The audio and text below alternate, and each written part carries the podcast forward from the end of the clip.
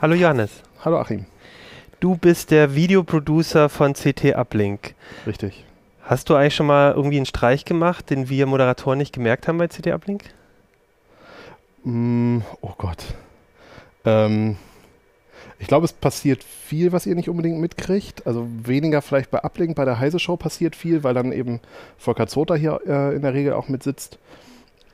Und ähm, man kann sich hier schon leise unterhalten, ohne dass, die, dass, dass die, die, die Studiotechnik das einfängt. Und da passieren halt immer wieder lustige Sachen, über die man dann hier, dann, über die man dann hier lacht, ja. Was ich auch gerne mache, ist natürlich irgendwie bei Uplink vorne das, die Anmoderation zum Beispiel drin lassen, wenn es dann nochmal neu losgeht oder solche Sachen. Das finde ich mal ganz lustig. Du hast, ähm, ja, du sitzt ja jetzt hier gerade in deinem Studio sozusagen, so ja. die da hat sich zwar in den letzten Jahren, in denen wir Uplink gemacht haben, schon viel geändert, aber das Herzstück ist so im Prinzip immer noch so ein Fernsehstudio, so ein ATEM-Fernsehstudio. Kannst du ja. mal dazu was erzählen? Also das ist quasi genau das, was du in einem, in einem richtigen großen Fernsehstudio auch hättest, nur halt alles eine Nummer kleiner. Und ähm, es gibt quasi einen Bildmischer und es gibt einen Audiomischer. Das Audiopult ist eben das, was man hier groß sieht und der Bildmischer ist etwas unscheinbarer, das ist der hier. An den Tonmischer sind eben die ganzen Mikrofone und, und Geräte, die irgendwie Ton wiedergeben, angeschlossen und an den Bildmischer sind eben alle Bildquellen angeschlossen. Also, also alle Kameras oder wenn wir noch ein Notebook da haben oder sowas, dann sind die da eben angeschlossen. Und das beides kommt dann eben zusammen und wird eben dann aufgezeichnet oder weggestreamt. Und du zeichnest nur einen Stream sozusagen auf. Das heißt, du hast nicht fünf Kameraperspektiven und schneidest die dann später, sondern es passiert alles quasi im Hintergrund direkt während der Sendung. Genau, also wir haben fünf, ähm, fünf Kameras, eine totale links, rechts, ähm, eine auf einem Motor und eine Detailkamera in der Regel. Dann kommt noch ein Notebook dazu manchmal oder so. Und die laufen eben in diesen Bildmischer rein und man schaltet dann live um, welches Signal aus dem Bildmischer hinten wieder rauskommen soll. Und man hat dann eben aber als Aufnahme auch tatsächlich nur das, dieses Master-Signal und man zeichnet nicht alle Kanäle einzeln auf, weil dann hätte man im Nachhinein unheimlich viel hin und her mit Dateigrößen und mit großen Dateien, müsstest die alle wieder zusammen synchronisieren und müsstest das im Prinzip dann alles im Nachhinein erst schneiden und so passiert eben der Schnitt live während des, während des Gesprächs im Studio oder eben bei der Heise-Show geht es ja auch gar nicht anders, weil das Signal ja sowieso direkt live weggestreamt wird. Und danach, also du hast in der Sekunde, wo du fertig bist mit Sendung machen, bist, hast du halt auch die fertig geschnittene Datei auf der Karte. Ähm, ein bisschen was hat sich ja verändert. Ganz am Anfang hatten wir noch so Tischmikros und dann sind wir zu diesen, ähm, ja, wie du das jetzt auch ja. aufhast, äh, gewechselt. Und auch bei der, bei der Videoqualität und so, wie, was hat ja. sich da alles geändert oder warum hast du da Sachen verändert? Also wir haben inzwischen tatsächlich relativ wenig nur noch von dem, ähm, was wir ganz am Anfang ursprünglich hatten. Wir haben ähm, angefangen mit diesen Tischmikros, das hat aber nicht besonders gut funktioniert, weil eben die Leute vor dem Mikrofon zu sehr sich hin und her bewegen oder dann eben auch je nachdem, zu wem sie sprechen, sich in eine andere Richtung drehen. Und bei solchen Mikrofonen musst du eben doch relativ genau von vorne da reinsprechen, damit das funktioniert. Ähm, und dann haben wir eben irgendwann auf solche Nackenbügelmikrofone gewechselt, die einfach idiotensicherer sind, unterm Strich, wo man nicht so drauf achten muss. Ähm, wir haben den Bildmischer ausgetauscht, wir haben inzwischen die Tontechnik ausgetauscht. Wir sind jetzt in der Lage, den ganzen Kram live wegzustreamen. Das waren wir am Anfang eben auch nicht. Ähm, und ja, so entwickelt sich das eben nach und nach weiter. Und äh, wir hatten am Anfang als, als Kameras auch vier so kleine Panasonic Urlaubscamcorder. Die waren qualitativ okay, ähm, haben halt nur ein HDMI-Signal rausgegeben. HDMI ist nur ein bisschen wackelig, wenn es um längere Kabelwege geht. Ähm, jetzt haben wir halt ganz, ganz, ganz, ganz kleine Studiokameras von Blackmagic auch. Ähm, und die haben zum Beispiel so Vorteile, dass man sie von hier aus ähm, steuern kann. Ähm, also ich kann die bewegen von hier. Ich habe so kleine Joysticks, mit denen ich sie halt bewegen kann. Aber ich kann eben auch den Weißabgleich steuern. Ich kann die Belichtung steuern und solche Geschichten. Und da wir ja zwei Studios im selben Raum haben, ich habe jetzt auch beide mal aufgebaut. Man sieht das eben da oben. Das rechts ist das Uplink-Studio, links daneben ist direkt Heise Show. Und für die beiden Setups brauchen wir eben unterschiedliche Kameraeinstellungen. Das heißt, ich brauche jetzt eben die Kameras nur rüberschieben ins andere Studio, lade ein anderes Preset und die Kameras sind dann alle auf einmal quasi richtig eingestellt. Hast du das, äh, das, also hast du das selber alles entwickelt im Studio? Hast du es gelernt oder wie, wie ich meine, das ist ja nochmal ein ganz anderer Job, auch dann das Studio richtig, richtig äh, die Ausleuchtung, ja. das Ganze zu komponieren, die Kameras richtig aufzustellen, das alles ja. technisch auch zu verbinden. Ja. Ähm, also gelernt habe ich das nicht. Ich habe ursprünglich mal Grafikdesign studiert. Ähm, aber das ist ja nichts, was wir jetzt erfunden haben. Ähm, es gibt lustigerweise in den USA ganz viele Kirchen, die ganz ähnliche Setups fahren, weil die eben da, das ist alles so weitläufig. Ähm, und die übertragen eben tatsächlich ähm, ihre, ihre Gottesdienste, übertragen die übers Internet zu ihren Kirchenmitgliedern. Ähm, da kann man sich viel abgucken. Die machen teilweise auch viele YouTube-Videos, wo sie eben äh, zeigen, wie ihre Technik funktioniert. Ähm, und ja gut, welche Technik man dann im Einzelnen benutzt, welches Audiomischpult oder sowas, da muss man sich halt einfach ein bisschen reindenken. Und wir haben jetzt eben zum Beispiel Anfang des Jahres auf das große Pult hier geupdatet, was eben zum Beispiel den Vorteil hat, dass man Gruppen machen kann. Also ich kann zum Beispiel, wenn wir Uplink aufzeichnen, kann ich eben die ganze Heise-Show-Geschichte, bleibt alles verkabelt, aber ich kann es eben als Gruppe komplett stumm schalten und dann funkt da auch nichts mehr rein.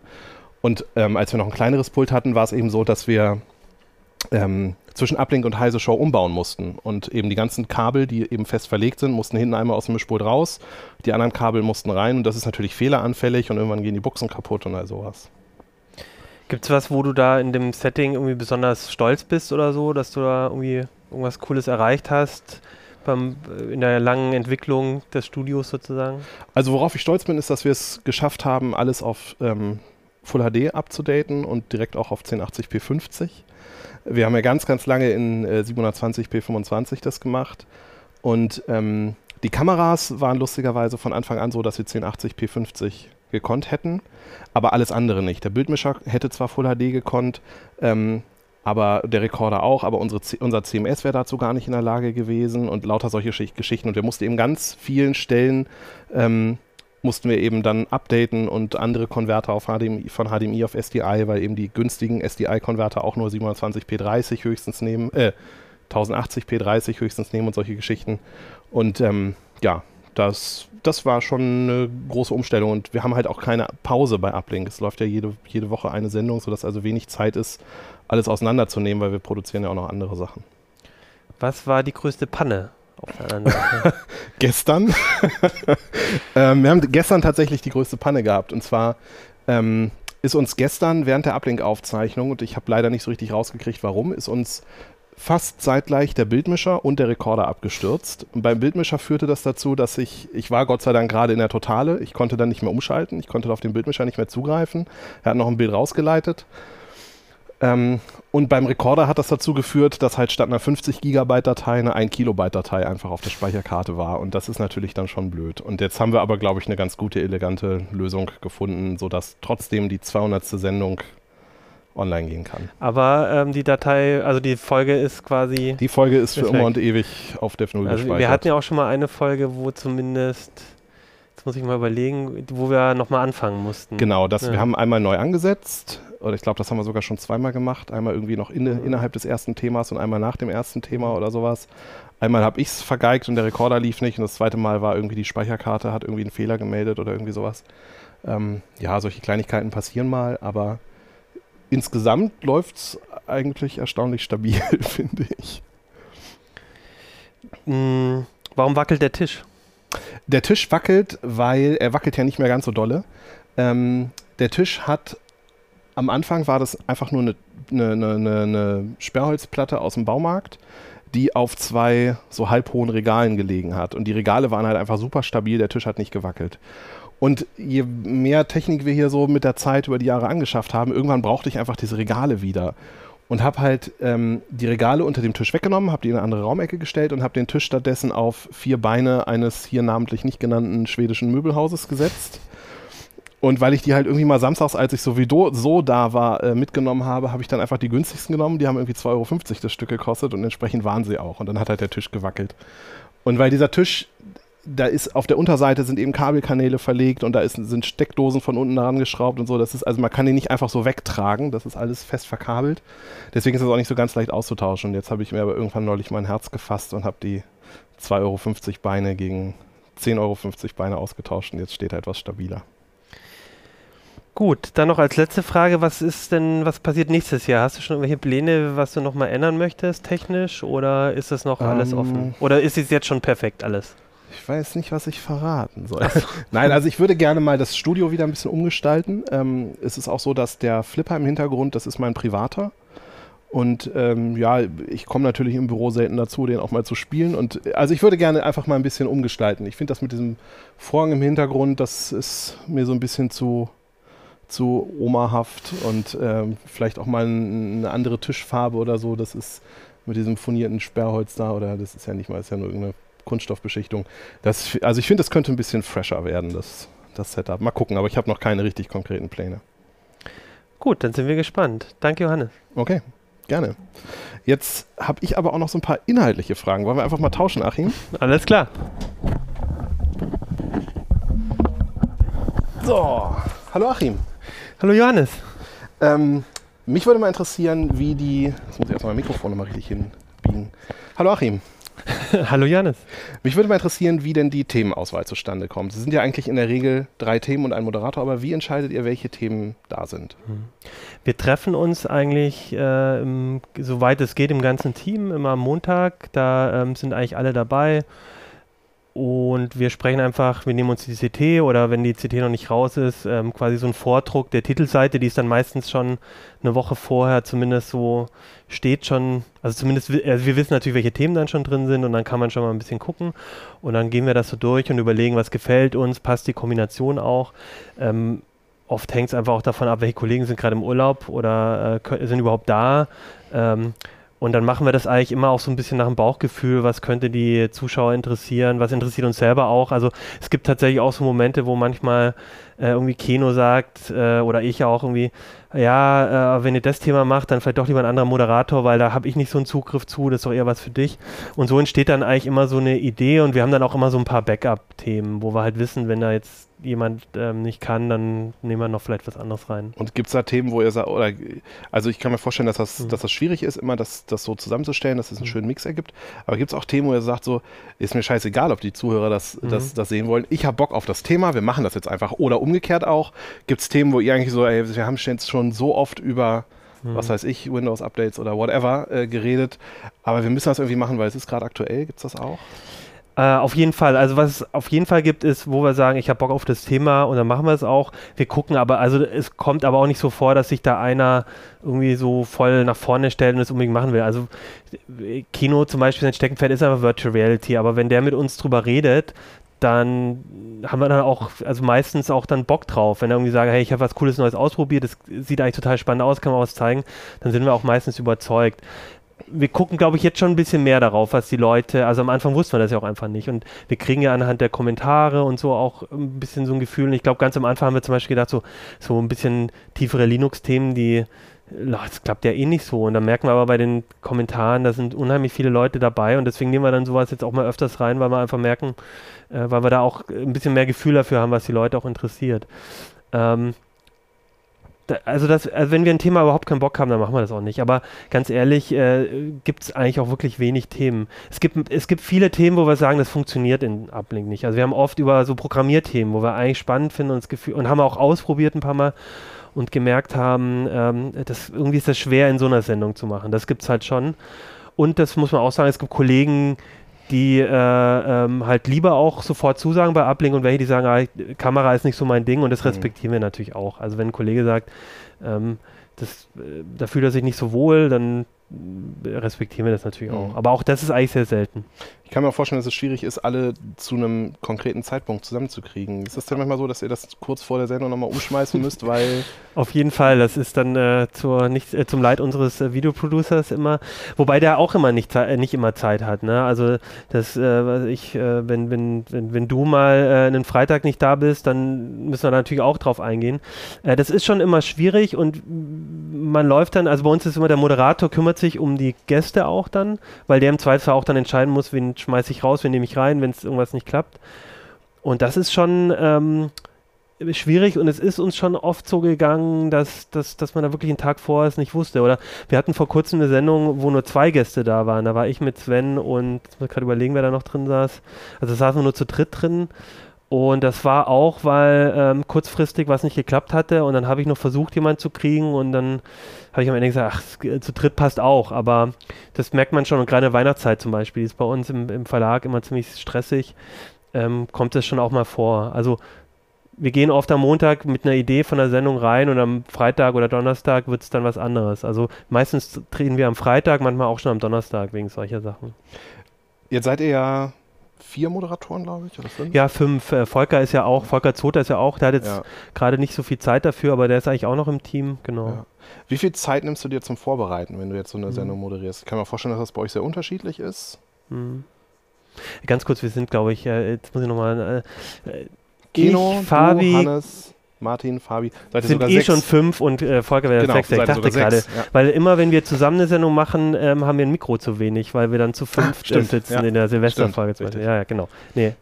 Ähm, ja, wir versuchen, also man muss schon sagen, CT-Uplink ist so nebenher-Ding schon. Also wir gucken, dass wir nicht ähm, so viel Zeit vom Artikelschreiben wegnehmen davon.